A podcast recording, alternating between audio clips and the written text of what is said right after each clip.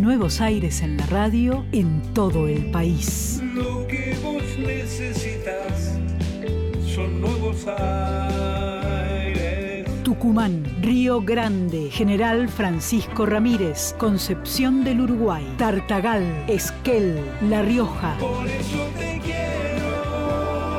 Nacional, Junto a vos la radio pública. Volvamos a escucharnos. Nacional presenta Patagonia Forestal.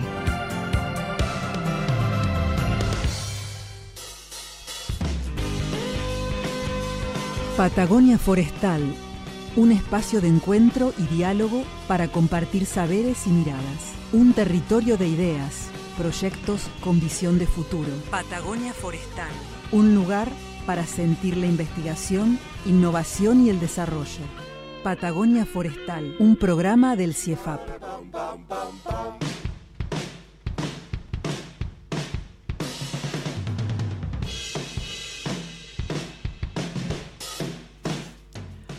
Buenas tardes, ¿cómo están? Aquí Patagonia Forestal comienza como todos los jueves a las 19.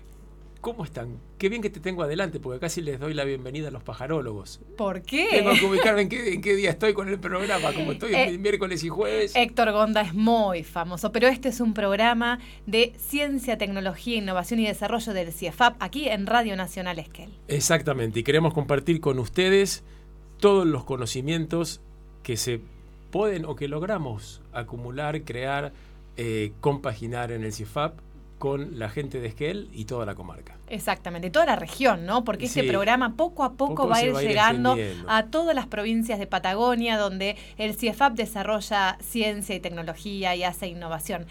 Anímense a llamar a la radio, a mandar sus mensajes, tanto por WhatsApp como por las redes sociales. Tenemos la pregunta delivery, como todas las semanas, para mover ahí un poco el avispero y hacer esto, ¿no? Un poco de ciencia ciudadana. ¿Quieres que le pasemos los teléfonos? Por favor. de WhatsApp es el 40 44 66 y si quieren llamarnos al fijo algún viejito como yo que todavía le gusta discar con el dedo es el 45 3748 y el 45 46 62 Bueno, vayan agendando y después les vamos a- también a recordar para que se comuniquen con nosotros durante este programa. Pero como todos los jueves vamos a empezar con ciencias, eh, perdón, con historias en- de, de ciencia en la vida cotidiana. Y Héctor tiene para contarnos a ver qué cosa maravillosa para este día tan frío y tan lluvioso. Mira, lo que encontré como siempre es gracias a vos que me haces in- o me indicás dónde está la punta del ovillo. A ver. El otro día me comentaste algo de los navegacionistas paranoicos, que me encantó, la- me encantaron las palabras. Entonces empecé a buscar y resulta que se trata de gente que piensa que la nieve no se derrite cuando uno la enfrenta al fuego, ya sea un encendedor o a un soplete, nada más ni nada menos debido a una conspiración del pueblo, perdón, del presidente americano en combinación con Bill Gates. ¿Cómo sería eso? A ver. Bueno, y entonces, claro, entonces, eh, sin embargo, es un fenómeno muy fácil de explicar que tiene que ver con el hecho de que los cuerpos pueden pasar de un estado a otro saltando el intermedio. Le explico. El agua, todos sabemos que se evapora. Pero el hielo, cuando se derrite, puede ser que cuando uno lo enfrenta al calor no se transforme en agua. Si el calor es muy intenso, pasa directamente a vapor. A esa palabra se le llama sublimar, o sea, saltar uno de los estadios que uno supone tienen que ir en orden, o sea, el agua, el hielo se derrite, se convierte en agua y después el agua si uno la calienta se transforma en vapor. Bueno, puede ocurrir que se salte, nos saltiemos el estadio líquido y el hielo directamente pase a ser vapor cuando el calor es muy intenso.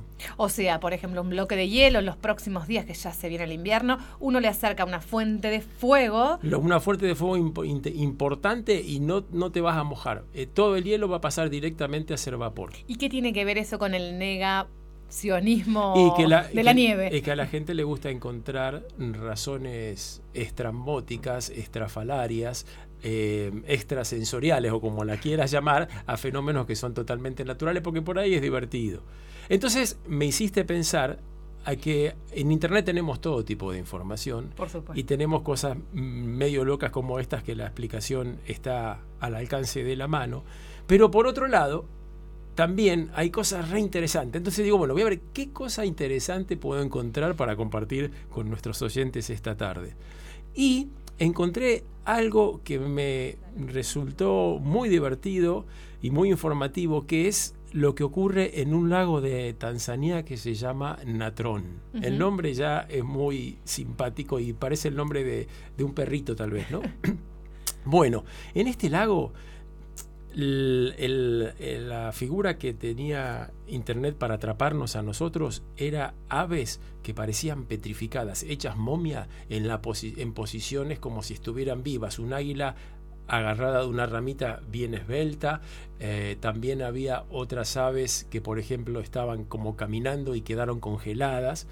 Y entonces empezamos, empecé a buscar de a qué se debía esto. Y resulta que en este lago de África, que está en Tanzania, y de paso repasamos un poquito de geografía. De geografía. Tanzania es un país del centro oeste de África, donde hay muchas cosas de las cuales nosotros hemos escuchado cuando chicos, como por ejemplo que se habla el Swahili, y que tienen el famoso parque Serengeti con los cinco animales más emblemáticos de África, elefantes, leones, leopardos, búfalos y rinocerontes. Y también está el famoso monte Kilimanjaro. De paso le mando saludos a Ansel Mugaya si me está escuchando, que es un, un, eh, un ingeniero forestal de Tanzania que tuve la suerte de tenerlo de compañero en, Canadá estudiando por aquellas tierras y recién lo estuve googleando y creo que encontré al hijo. Así que después que salga de acá voy a tratar de comunicarme con él. Bueno, volviendo al punto del lago este del noreste de Tanzania, está cerca del límite con Kenia, cerca de un volcán, que es lo que le da ciertas de las propiedades que les comento ahora brevemente. Otra cosa interesante de Tanzania es que está el lago Victoria, que comparte con Uganda y Kenia, y es el tercer lago más grande del mundo, si consideramos como el más grande al mar Caspio y segundo al lago superior, que es el- uno de los grandes lagos que separa Canadá de Estados Unidos. Y también acá quería hacer un comentario sobre el mar Caspio, porque para nosotros el mar Caspio es un mar, pero resulta que en realidad es un lago. Si vos lo ves, está totalmente rodeado de tierra y se lo ha llamado mar simplemente porque tiene el agua muy salada y hay varios países que tienen costa sobre este, este, este lago en realidad. En Argentina tenemos un caso parecido. La laguna Mar Chiquita de Córdoba se la llama Mar de Ancenusa y las razones son parecidas. Aunque quieras no te podés ahogar por la cantidad de sal que tiene. Bueno, este lío con los nombres es eh, muy común y tal vez el más típico es lo que hemos aprendido desde chiquitos en el colegio primario en cuanto a los continentes, que Europa y Asia lo consideramos continentes distintos cuando no tiene gollete. Por definición un continente es un- una porción grande de tierra rodeada de agua, sin solución de continuidad. Europa y Asia no, no tienen agua en el medio, es una línea totalmente artificial, social, creada por el hombre. Y uno se da cuenta cuando empieza a ver la distribución de plantas, aves y animales en el mundo, que los que están en Europa están en Asia. Es un solo bloque. Pero son esas cosas que, bueno, a veces uno no se las pone a pensar, pero que habría que ir cambiándolas. Bueno, para cerrar, las particularidades de- de este lago es que además el agua llega a veces hasta los 60 grados de temperatura y un escritor, perdón, un fotógrafo de naturaleza, Mick Brandt, escribió un libro muy interesante donde muestra todas estas figuras de estos animales por la gran cantidad de, sal- de salinidad que tiene, todos petrificados. Además, eh, ahí te muestran imágenes, el lago es totalmente rojo por la cantidad de algas. Y a pesar de todo esto hay vida. Es uno de los lugares, prácticamente el único lugar o el más importante de nidificación y reproducción del flamenco enano, una especie que es de África y el sur de Asia, de la India y demás. Incluso hay peces muy particulares, uno de ellos se llama tilapia. Pero me pareció una nota de color interesante porque es algo que uno no escucha todos los días y de paso me atrevo a meter todos estos bocadillos respecto de las cosas a las que deberíamos ir cambiándole el nombre. Totalmente. Bueno, muy interesante para empezar esta tarde de jueves, para terminar esta tarde de jueves en realidad. Esto es un programa de ciencias, aunque ustedes no lo crean. Bienvenidos, Patagonia Forestal. ¿Te gusta? Hoy me desperté llorando, me desperté extrañando y ya no sé qué hacer. Hoy garganta, pero me duele tanto que no sé qué hacer.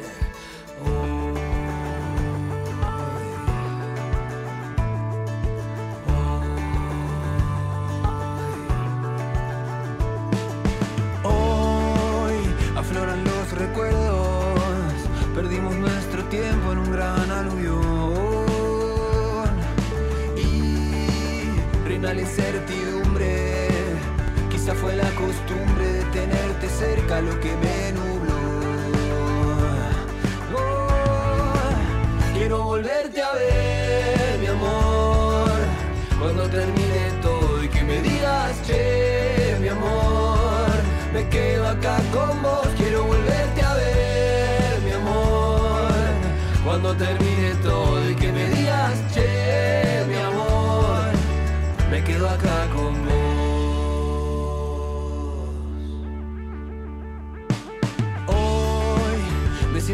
confundido. Extraño a mis amigos, a mi familia más.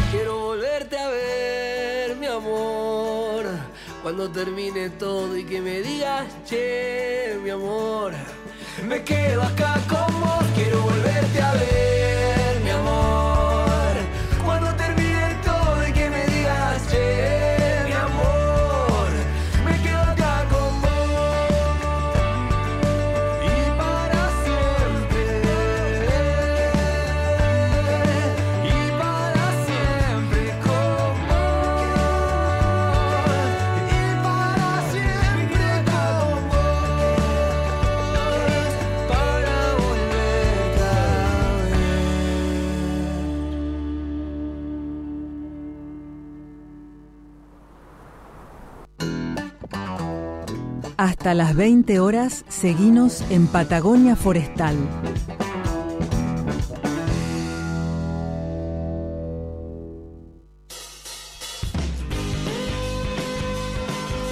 Seguimos en Patagonia Forestal y en este segundo bloque le vamos a dar las gracias al que está del otro lado de la pecera hoy y le toca manejar todo el cablerío, que es Robertito Pena. No es Roberto Pena, es Robertito Pena. Muchas gracias. Gracias por acompañarnos. Y también le vamos a mandar un gran abrazo a Laura Mendinueta, que como todos los jueves nos escucha, ella acompaña este proceso, es parte del equipo de producción Y- de y- este programa. Y nos hace sentir bien porque estamos seguros que por lo menos alguien Nos, nos, está, está, escuchando. Exacto. Bueno, ¿qué tal si vamos a conversar un rato con Juan Monjes? Eh. Él eh, trabaja, él es magíster, trabaja allí en el laboratorio de hongos del CIEFAP. Hemos conversado, ¿no? Acerca Sí. de qué se trata, pero ahora nos va a contar algo más acerca de las prácticas profesionalizantes. Me salió. Practiqué y practiqué y me salió. Profesionalizantes. A ver de qué se trata. Juan, ¿cómo estás? Hola, ¿qué tal? Buenas tardes, Carla. Buenas tardes, Héctor. ¿Cómo andas, Juan? Es lindo escucharte. Bien, bien, igualmente. Un gusto volver a, a estar con, en este programa. Bueno, gracias. Contanos, bueno, Juan, seguís trabajando ahí eh, bien firme en el laboratorio de blancos, ¿no? quizás repasemos un poquito de qué se trata el trabajo que estás haciendo y después vamos a entrar en esto de las prácticas profesionalizantes, tan interesante labor que están haciendo por estos sí, días. La gente de Esquel piensa que lo llaman laboratorio de blancos porque lo ven entrar y salir a ustedes con guardapolvo. bueno, sí, sí, el laboratorio de blancos sigue firme trabajando ya eh, por el tercer año consecutivo y siempre en, crecimiento. Eh, la verdad que se ha incrementado la demanda, hay más cantidad de, productores. Recordar a la audiencia qué hacen en el laboratorio de Blanco porque no todos los, no todos escuchan todos los programas. Claro, este, bueno, eh, Sí, lo que hacemos es el, hacemos, producimos semilla miceliada, que es el, inóculo o el insumo fundamental para el cultivo de hongos, hongos comestibles y medicinales. Está bien.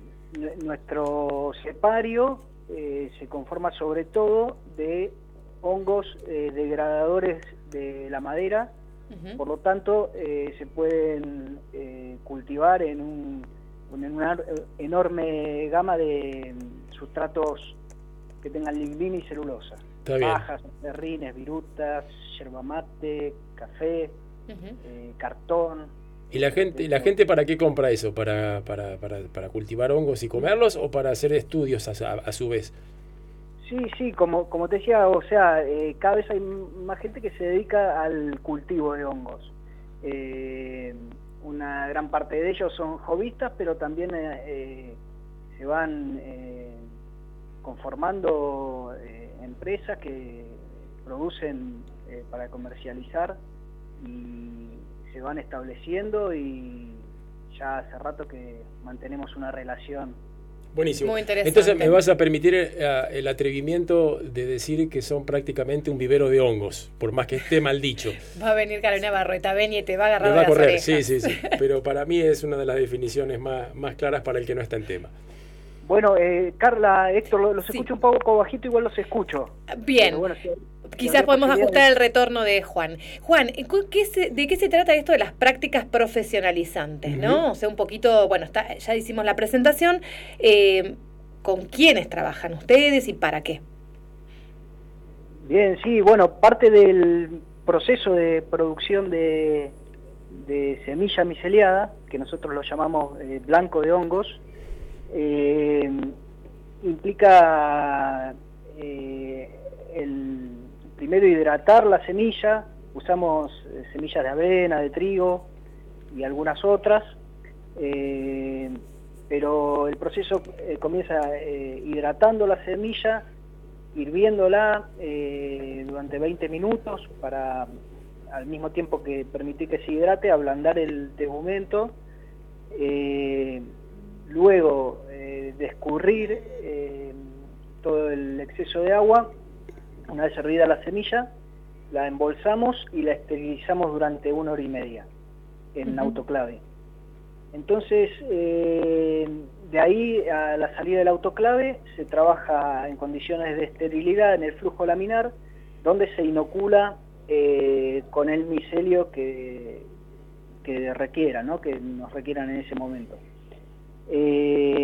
Eh, entonces, eh, a raíz de este convenio que se ha hecho entre el CIEFAP y la EMETA, de Aldea Escolar, Reveling. Escuela eh, Agrotécnica, que todos conocen seguramente por la zona. Eh, bueno, entonces contamos con la, con la ayuda de alumnos que vienen a, a cumplir sus prácticas profesionalizantes con nosotros. justo hoy el, plan de trabajo que, armamos para eh, las prácticas profesionalizantes es más o menos de, eh, en principio lo organizamos en cuatro días de trabajo que se da en cuatro semanas, ¿no? un día por semana. Y hoy justo terminó el primer grupo de dos alumnas que, venían y han trabajado a lo largo de estas cuatro semanas en cada una de las etapas del proceso de, elaboración de blanco de hongos. Eh, así que bueno, ahora eh, estaremos esperando otro grupo y creo que era había varios interesados de, de la meta, así que calculo que estaremos con estas prácticas de acá hasta fin de año. Bien interesante para atraccionar a los jóvenes, ¿no? Que son nuevos emprendedores, seguramente van a, más allá de producir su propio alimento, ¿no? Porque es una instancia para, para poder aprender y aprender a, generar esta, con esta fructificación, es una fuente alimenticia, también incentivar a, nuevos negocios, ¿no? Sí, sí, este, nosotros nos acercamos primero con la propuesta de de la práctica en el laboratorio, en nuestro laboratorio de Blanco, y les mostramos cómo sería el plan de trabajo, le hablamos un poco del cultivo y el interés fue, fue muy grande entre todos los chicos y encima eh, me parece que eh, la meta tiene el valor agregado de que está en, en el corazón del valle 16 de octubre. Totalmente. Este, así que la, gente que, los chicos que, se forman ahí, se llevan este plus, digamos, que, que bueno. No, eh, no cualquiera sabe cultivar hongos. Totalmente. Exacto. Juan, como siempre agradecidos por compartir esta experiencia y bueno, seguimos conversando en futuros programas. Bueno, una alegría volver a, encontrarnos. Igualmente, Juan. Gracias.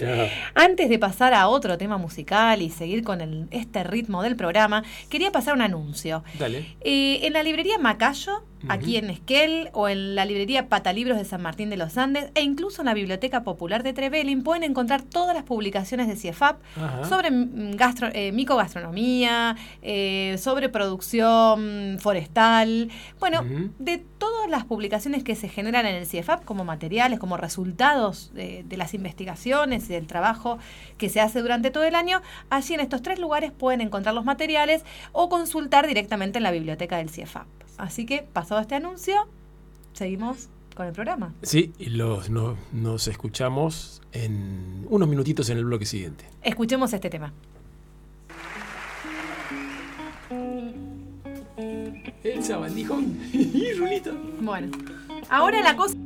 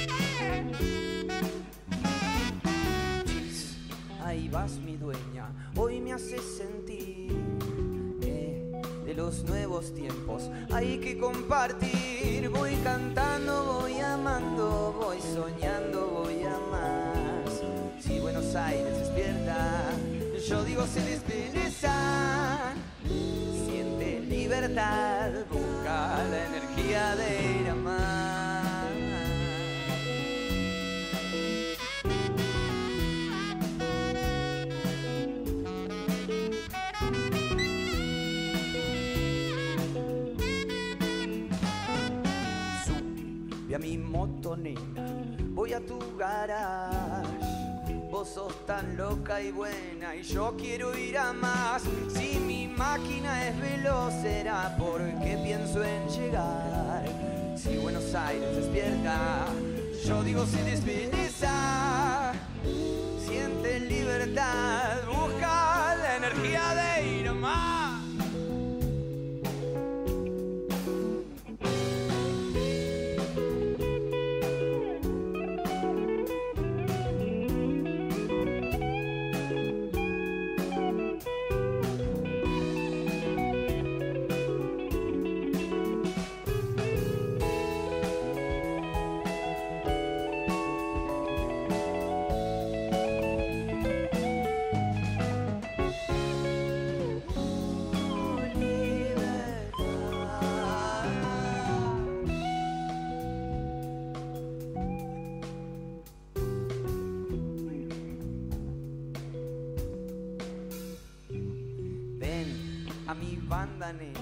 No te hagas rogar.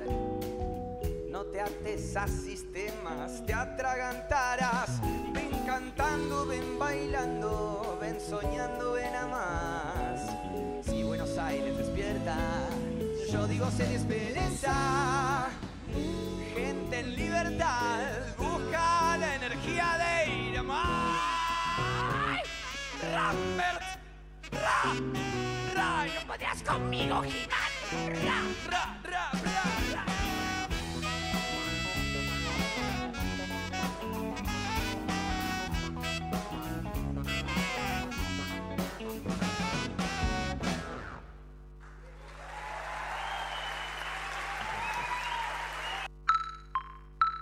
Seguinos en www.ciefap.org.ar y en nuestras redes sociales. Nuevo bloque en Patagonia Forestal. Vamos a hablar unos eh, segundos, unos minutos eh, con eh, Sergio Luciani. Él es diseñador gráfico, pero tiene una profesión que por lo menos a mí me llama mucho la atención. Él es bonsaísta, vive en Buenos Aires, hace poco tiempo, hace un par de semanas estuvo acá en Esquel, también en Bariloche, dictando algunos cursos para gente principiante interesada en la, actividad. Así que lo vamos a saludar a Sergio, agradecerle por, por su tiempo. Sergio, eh, buenas tardes para vos. Eh, Héctor Gonda y Federico Lagos, te saludamos de Esquel. ¿Cómo estás? ¿Qué tal? Buenas tardes para todos. ¿Cómo andan ustedes? Muy bien, acá con un poco de, de lluvia. ¿Por allá en Buenos Aires? No, acá no, no. Sí, estaba feo ayer, pero ahora se puso frío. Es parte del otoño. Está bien, perfecto. Bueno, Sergio, eh, sabemos que estás eh, ocupado, que tenés eh, actividades y, y compromisos que, que tenés que resolver, eh, pero brevemente nos gustaría que nos cuentes eh, cómo es la, la actividad del bonsai para todos aquellos que eh, no sabemos eh, la cotidianidad, ¿no?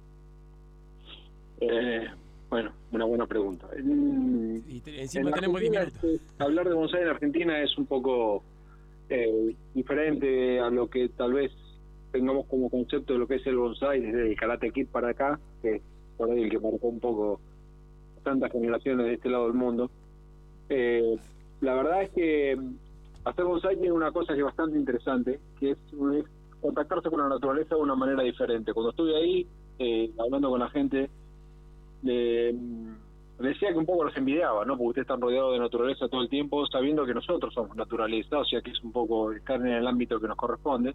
Pero vivir en una ciudad como Buenos Aires, o ciudades grandes donde hay tanto cemento, el bonsai eh, tiene eso, ¿no? Un puente buenísimo entre mm, es vivir de esta manera un poco tan condicionada a volver a sentirse libre y poder estar en contacto y estar interactuando con la naturaleza en forma tan directa, ¿no? Es decir, hacer esculturas con cosas que están vivas, esas cosas son plantas, son árboles y, y, y arrancando desde el respeto que significa tener que trabajar con algo que está vivo, a poder trascender a través de eso con el arte es como una experiencia muy interesante para hacer. Bien, y mm, eh, tu, tu pasión por, por esta actividad, por, el, por los bonsai, ¿dónde nace? No tengo idea, porque no porque fue un poco de suerte, tal vez sea esta cosa curiosa que tengo y que siempre me gustaron, siempre de chiquito criaba peces y tenía plantas y esas cosas, pero nada, las cosas de la vida me acercaron de golpe en un momento difícil de mi vida eh, a, a digamos, al bonsai y siempre digo lo mismo, me regalaron un curso porque siempre que pasaba por ahí miraba hacia adentro lo que era un negocio que vendía bonsai ¿Mm? así que tuve bonsai porque pudo haber sido peluquería canina también, pero justo era un negocio de bonsai, así que bueno. Y como soy diseñador, me fue relativamente sencillo meterme en el mundo del bonsai donde se diseñan plantas, se diseñan árboles. Y bueno, esta parte ya la traía de mi, de mi profesión. Sí, sí, me imagino que para vos hacer bonsai en Argentina, como decías recién, es más o menos como ser cocinero de sushi, que unos años atrás cuando apareció en Argentina decían que si comías sushi te moría. Este, así Bueno. que evidentemente sos un un precursor y además tengo entendido que sos un referente no solo a nivel nacional, sino también internacional. Y eso me parece que es, es algo también para, para remarcar y una muestra de tu pasión y de las ganas de hacer las cosas bien. Sí, yo eh, en eso, lo de ser referente o no ser referente, bueno, viste, son como, son como leyendas urbanas que se van tejiendo. Eh, yo sí soy un apasionado y eso lo sé. Y y tal vez, eh, digamos, dejé de, trabajar, tener un estudio de diseño, dejé de, de, mi estudio de diseño para, para tener un estudio de bonsai y dedicarme a esto y dar clases por el mundo y qué sé yo. Eh, sí, es verdad, tal vez es parecido a la gente que se dedica o, se, o, decide hacer algún tipo de actividad que no está relativamente aceptada o no está tan diseminada por todo el país. Pero el bonsai en, la Argentina existe hace como unos 50 años más o menos. Bien. Hola. Sí, sí, te escuchamos, te escuchamos. Que, tiene un inicio hace como 50 años. Y el primer tipo que trajo el bonsai a la Argentina era un japonés que, se llamaba el doctor Miyamoto, que estaba allá en Rosario y que pasó a la fama no por hacer bonsai, sino por embalsamar a su mujer y tenerla embalsamada después que se murió. En serio, después que se murió la tuvo embalsamada eh, acostada en su cama como un par de años hasta que los vecinos se dieron cuenta y en el mientras tanto, estuvo preso por eso, porque evidentemente parece que no se puede, pero en el mientras tanto, antes que le pasara esto con su mujer, el tipo fue el que salvó el pino de San Lorenzo, de, el de San Martín, el de la batalla de San Lorenzo, que todavía estaba vivo en ese momento, y estaba enfermo, y bueno, él lo salvó. Después lo agarró una tormenta de granizo y lo terminó de matar. Parece que el destino no era quedarse vivo. Pero digamos, arranca en aquella época, unos 50 años para atrás, después se inventó, se fabricó o se creó el jardín japonés acá en Argentina. Y a partir de ahí como que se empezó como a desparramar la cultura del bonsai sin haber mucha información de bonsai, sino solamente aquellas personas que podían viajar. Yo pertenezco a una generación que cuenta con la suerte de Internet, entonces todo se hizo más cerca y todo se hizo más fácil. Eh, Sergio, recién algo hiciste mención, eh, pero ¿encontrás alguna vinculación en tu, entre tu eh, profesión, que sos diseñador gráfico, y esta actividad que, que practicás? Sí, completamente, sí, completamente, porque, digamos, eh, hacer bonsai tiene eso, ¿no? Es, como es como hacer interactuar las cuestiones relacionadas con la teoría y la estética y después eh, cuestiones fisiológicas y del crecimiento de las plantas y de los árboles. Eh, en particular la parte de fisiología, bueno, se puede estudiar, yo obviamente la tuve que aprender un poco a los golpes porque en algún punto me empezaba a pelear, o sea, hay una cuestión muy muy interesante del bonsai que tiene que ver con, con tener algún nivel de autocrítica donde la armonía de las cosas que haces eh, te empieza como a manifestar de otra manera. Y hablo de esta manera, pero digamos, no es necesario, no tengo ningún problema con nadie, pero digamos, yo no soy un tipo extremadamente espiritual, ni soy hippie, ni, ni me gustaría un montón de cosas que no hago, soy una persona normal que hace bonsai, que tenía un bagaje mm, teórico de diseño y que con cuestiones como los, los principios del diseño eh, se podían aplicar, digamos, los, los, elementos y principios del diseño que utilizo yo son los mismos que utiliza un escultor, un pintor, un arquitecto, un ingeniero. Nada más que yo los aplico a un árbol. Mm.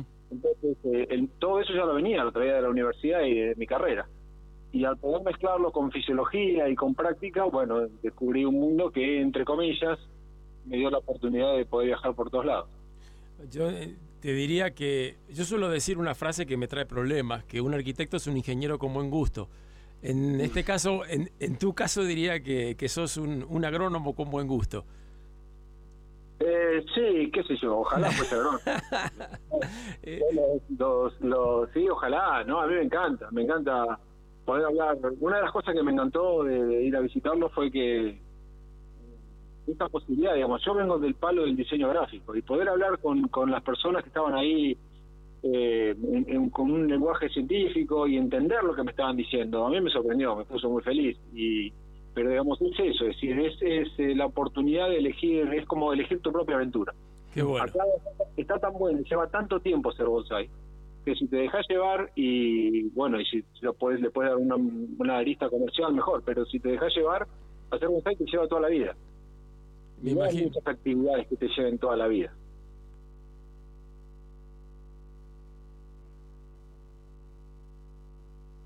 Calcetines altos, pies en botas, jerseys abrochados, bufandas y colchas, ventanas cerradas, cristales con vaho, charcos y gotas, balcones mojados.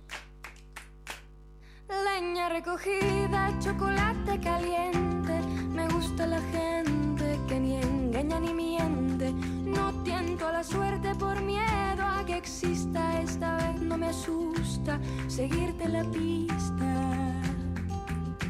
Invierno a la vista. Invierno a la vista.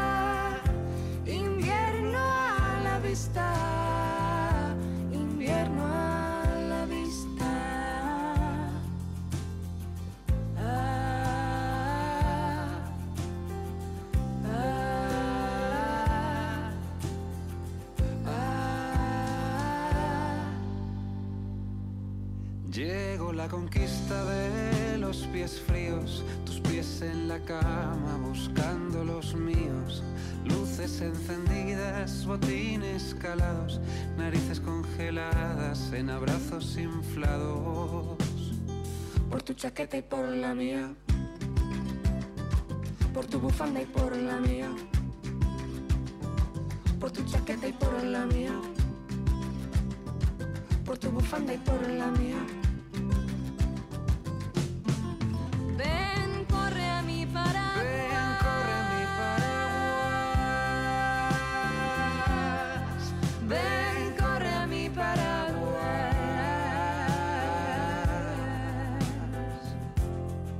Ven, corre a mi paraguas, ven, corre aquí a por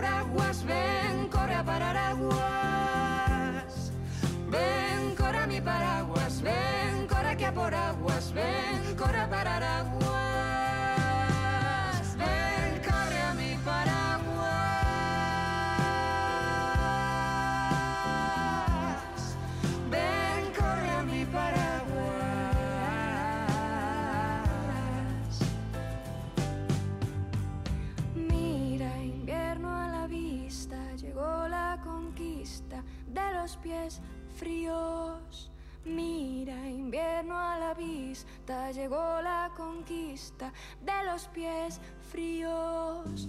Mira, invierno a la vista, llegó la conquista de los pies fríos. Mira, invierno a la vista, llegó la conquista de los pies fríos.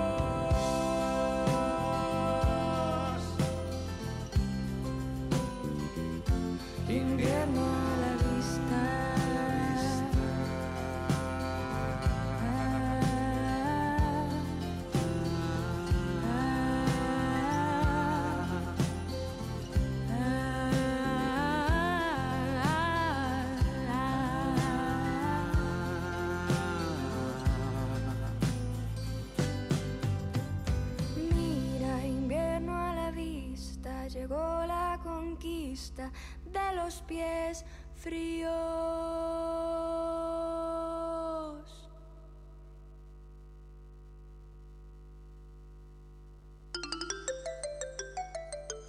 Patagonia Forestal. Frecuencia para vivir la investigación, la innovación y el desarrollo. Soy Pablo Macera, soy becario doctoral, trabajo en el CIEFAP. La propuesta, mm, en realidad la, oportunidad que tuvimos de tener a Sergio Luciani acá eh, salió realmente de casualidad. Él tenía ganas de, de conocer la zona, tuvo la oportunidad de venir y realmente se, se copó con la, la idea de dar una, una charla en el, en el CIEFAP, ¿no? Abierta al público. La verdad que la gente que asistió realmente quedó muy, muy entusiasmada. La verdad que Sergio también quedó muy, muy contento, muy fascinado por la zona, por el, por el lugar. Y, bueno, la idea es seguir haciendo un poco, eh, difundir un poco lo, lo, lo, que es la cultura del bonsai, ¿no? Eh, en la zona, que, que, tenemos mucho potencial eh, y es algo súper interesante de hacer. Patagonia Forestal. Delivery. Ciencia Delivery.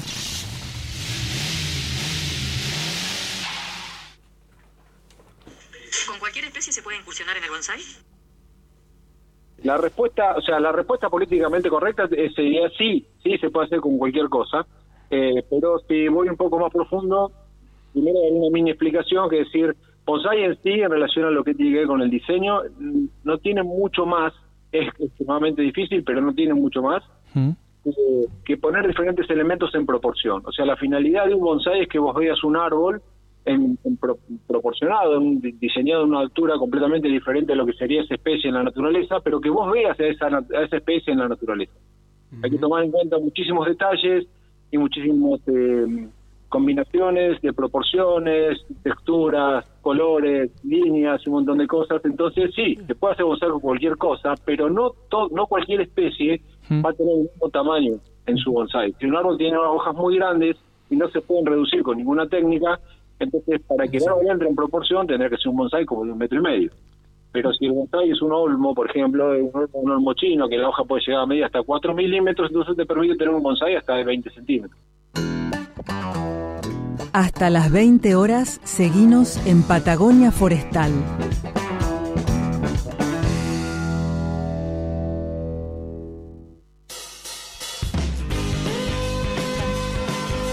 Y está bueno, Carla, escuchar eh, a Sergio Luciani. Yo tuve la suerte de participar en la charla que nos dio en el CIFAP y se fue ahí con todos sus bonsáis para mostrarnos, y no solo arbolitos individuales, sino bosquecitos en miniatura. Espectacular. Sí, Gracias a Pablo Macera, ¿no? Que organizó esta, activi- esta gran actividad, lo escuchábamos hace un ratito, que nos comentaba cómo fue y bueno, las expectativas, ¿no? Sí, además Sergio eh, va mucho más allá de un loco que hace. Tiene, es una personalidad muy particular, una persona muy cálida, muy ubicada y que realmente se nota que es agradecida de lo que le dio la vida. ¿Qué te parece si escuchamos la segunda parte de esta entrevista? Dale, me encantaría. Sergio, eh, ¿con, con qué especie te, te gusta trabajar a, a vos? E, e imagino también que mm, recién lo decías, ¿no? Cada especie tiene su particularidad. O, Sí, o te es indistinto. Al principio, cuando uno empieza con esto, por una cuestión de falta de experiencia y de saber si está haciendo las cosas bien, trata de usar las especies que ven en los libros. Entonces, la mayoría de las colecciones de, los- las personas que empiezan o que tienen colecciones de bonsai empiezan trabajando con juníperos, con algunos pinos, eh, con algunos áceres, algunas latifoliadas, algunos ficus, dependiendo de las regiones. Pero a medida que uno va como tomando el gustito las técnicas, obviamente yo necesito, me encanta trabajar con las autóctonas. Hay una cosa que, que, estoy aprendiendo a medida que va haciendo bonsai, que tiene que ver con que el bonsai, se hace famoso en el Japón, pero nace en China, dentro de todas las teorías, Sí. y hoy en día es completamente universal, o sea, no hay un país que se adueñe de la actividad del bonsai. Entonces, eh, si bien la mayor cantidad de literatura es japonesa, y la- los, los- digamos, los mejores exponentes del bonsai son japoneses, eh, para mucha gente que hace bonsai intenta hacer un bonsai que sea japonés, yo lo hice en su momento, y ahora lo que estoy haciendo en los últimos 10 años en mi carrera intento ser un argentino que tiene algo para ofrecer como argentino, que hace bonsai, y dentro de eso lo que intento es meterle todas las pilas a las autóctonas. Yo lo que quiero es que la gente conozca nuestros árboles. Por eso un poco también fue ir a visitarlos y, y dar vueltas y, ir a caminar por el campo y hacer pruebas y un montón de cosas, porque la idea es tratar de, de hacer enfatizar un poco nuestras autóctonas, no solamente como bonsai, sino también como un recurso para darle alguna importancia y que la gente las pueda ver desde otro lado, no solamente como árboles gigantes en un parque nacional, sino como eh, poder verlas en proporción y entender la relación o el trabajo que significan esos, el trabajo que hacen esas especies en, en la Patagonia. Así que, si me preguntás cuál es mi especie favorita, te diría que todas. Bien, bien, bien, bien. Qué respuesta fácil. Sergio, ¿qué le dirías a alguien que piensa que sos un torturador de árboles porque no los dejas crecer? Ah, que me inviten a su cumpleaños, que se van a llevar una sorpresa. Buenísimo. No, y que le pregunten a los, que, le que, digamos que, que me traten a mí como tratan a los veterinarios que le cortan la cola a los perros o las orejas para que le queden paradas. La diferencia está que yo puedo poner una rama y de esa rama salen, de ese corte salen cinco o seis ramas, de la cola del perro no. Ujú, Está bueno, está buena la O respuesta. aquellas personas, o aquellas personas que creen que, que nosotros torturamos, pero que me expliquen si cuando van caminando por el bosque o van a tomar mate con sus amigos abajo de un árbol, escuchan llorar al pasto que están pisando. Está buena, está buena también. Sí, sí, sí. Porque humanizar no tiene mucha onda, digamos. Humanicemos a los humanos y tratemos con respeto a todo lo vivo que tenemos alrededor. Exactamente. Eh, Sergio, la última, eh, no te robamos más tiempo de mi parte. Eh, ¿Qué le... Si yo quiero empezar mañana con, con bonsai, hoy cuando termino de, de- de charlar con vos, ¿qué me recomendarías? ¿Por dónde empiezo? Bueno, que salgas a caminar y que lo pienses bien, porque esto es un viaje de ida. Una vez que arrancaste con esto, no tenés manera de, de largarlo. Eh, y que mm, eh, por ahí, bueno, hay, hay, hay muchas, hay muchas, muchísima literatura dando vuelta por ahí, hay mucha información en internet, hay muchos videos. Se podría meter en mi canal de YouTube y ver el curso gratis. Sí. Y ahí, y ahí se dan una, se pueden dar un- una buena dosis de bonsai y encima gratis. Eh, pero la verdad es que de alguna manera todos hacemos bonsai. En algún momento todos hacemos bonsai. No por ahí con la estética del bonsai, pero sin duda todos hacemos bonsai, que tiene que ver con la técnica aplicada en seres vivos, en este caso en, en árboles. Desde poder plantar, poner semillas o lo que fuese, es como un primer approaching. Después, a partir de ahí, la cuestión estética, artística, se va a ir desarrollando. El bonsai tiene esas como esas dos, dos partes. La primera es la práctica de las técnicas y después olvidarte de las técnicas para hacer aparecer el arte. Bueno, eso puede llevar cinco días, un mes, siete años, una vida, dependiendo de la creatividad de cada uno. Pero si quisieran aprender o quisieran empezar, les diría eso, como que primero que vayan a una exposición, vayan a un negocio donde vean, busquen en internet, hablen con gente que hace bonsai y después se animen, porque no se vuelve de acá. Hay que avisarlo. Eh, Sergio, te agradecemos por, por tu tiempo. Eh, te esperamos nuevamente por, por la ciudad, eh, no sé cuándo, pero bueno, sabes que sos bienvenido. Sí, estuvo muy lindo. Y déjame agradecer también a toda la gente que, me dio una mano, a, principalmente a Pablo y a Mariano, que vive ahí en Trevelin, que del Cusén, y, y a la gente, bueno, de, del CEPAP, a- al doctor Lencinas, y más que nada a María también, a María Rosavicaya, que me dio una mano enorme, me llevó a pasear y a conocer cosas que no conocía, con las especies, y estoy muy contento. Me ha hecho crecer. Te mandamos un abrazo grande. Gracias, un abrazo para todos. Muchas gracias. Patagonia Forestal. Frecuencia para vivir la investigación, la innovación y el desarrollo.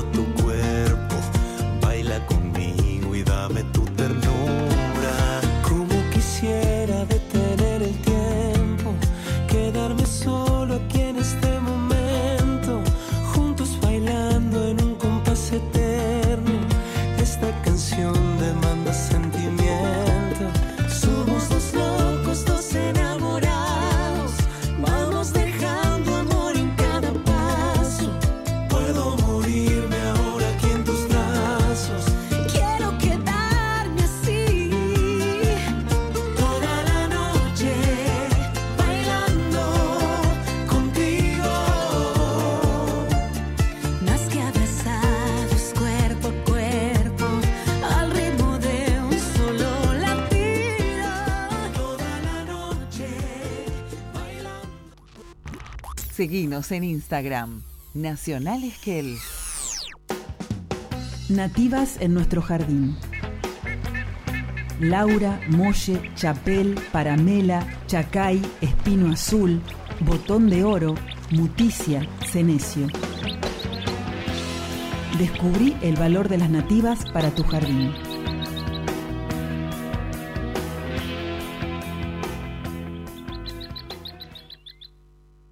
Bueno, todo lo que sé me lo han enseñado la licenciada Liliana Contardi y el técnico forestal Stefano Gianolini, así que aprovecho este momento para agradecerles que he aprendido mucho de ellos, de las nativas que sirven para nuestro jardín en Patagonia. Y hacen un trabajo fantástico allá en, la zona del vivero del CIEFAP. Compañeros míos de trabajo. ¿Y hoy qué tenés para contarnos? ¿Qué especie elegiste? Elegí el arrayán que se llama eh, Luma apiculata. Gracias a Dios que le cambiaron el nombre, que antes era Mirceugenela apiculata. No sé por qué se llamaba Mirceugenela, pero Luma es una derivación de una voz mapuche. Ajá. Y apiculata es por la forma de la hoja que termina en forma de punta. Claro, es como media pinchudita, medio dura. Pero no pincha, Pero ¿eh? no pincha, sí, es verdad. No pincha, tiene una puntita que parece que te va a pinchar, pero no. Amenazante nomás, Sí. se queda en eso. Sí. Y vos sabés que el de la madera de este, de este árbol eh, hacían lanzas e instrumentos eh, para herramientas para la Ajá, caza los, los mapuches. Sí, porque es una madera muy dura, Sí, es muy dura. de crecimiento lento y muy densa. Y también es muy buena leña por ese mismo motivo. Y en los jardines es muy lindo. Lo que hay que tener es paciencia. Yo planté uno en casa hace como unos 17 años y durante 7, 8, 10 años casi que me olvidé que lo había puesto y de repente empezó a crecer y ahora ya tiene como 5 metros de altura. Crece- Sí, creció sí, sí. rápido, entonces. Y en Buenos Aires, en el norte de Argentina, anda bien también. No es, no es como el ciprés de la cordillera que en Buenos Aires no va ni para atrás ni para adelante. Pero no sé si en a mayor latitud, o a, per- perdón, a menores latitudes, eh, puede- Prospera. prospera con ese color canela tan característico que tiene la Rayán y tan bonito. Sí, eso no lo sé. En Buenos Aires sí tiene un color bastante, bastante lindo. Ah, sí. Y sí, y, la, y las flores son muy bonitas también. Las flores son blancas, son blancas, pequeñas, pero contrastan muy bien con ese verde oscuro que tiene la hoja y el color este, de, de varios tonos, a veces de marrón, si uno lo observa bien, queda precioso. Y si uno lo toca, es bien frío, porque la cor- y es frío porque la corteza es muy, muy finita. Muy no tiene esa corteza como otros árboles que aísla eh, de la temperatura interior que tiene el árbol. Similar a los eucaliptos. Mm. Y los frutos son muy simpáticos también. Sí, son bayas, que es un fruto carnoso pequeño que tiene unas semillitas en, en su interior. Y es comestible. Yo los, Ah. los he comido los de casa y son, son, son bastante dulces. Mira vos. Sí, sí, y atrae a Eso no los, sabía. a los picaflores también. Es un, un buen arbolito para tener. Mm. Y, y reacciona muy bien a la, a, la, a la poda. Entonces uno lo puede tener como un arbusto y no como un árbol grandote eh, Claro, dentro yo, del jardín. Yo lo que hice fue podarle las ramas inferiores para que luzca la corteza, la corteza del tronco. Claro. Che, buenísimo. Bueno, Muy una lindo. especie más para tener en cuenta para tener en nuestros jardines. Hasta las 20 horas, seguinos en Patagonia Forestal.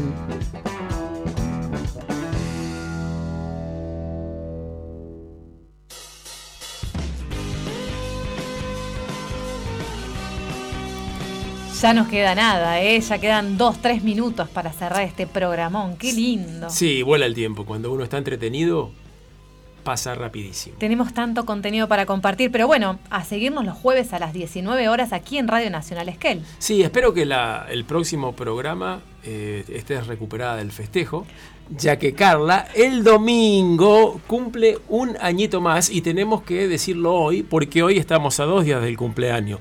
El jueves que viene habremos pasado tres días, o sea que el momento más cercano para saludarte Justo. es hoy. Gracias, Como Héctor. ingeniero no puedo más que hacer todo un número de cálculos para estar contento. Bueno, voy a tener que traer la torta el próximo jueves para compartir. ¿Qué te parece entonces? Próximo jueves aquí en Radio Nacional Esquel nos encontramos. No nos dejen solos. Ba-da-bum-bum-bum-bum.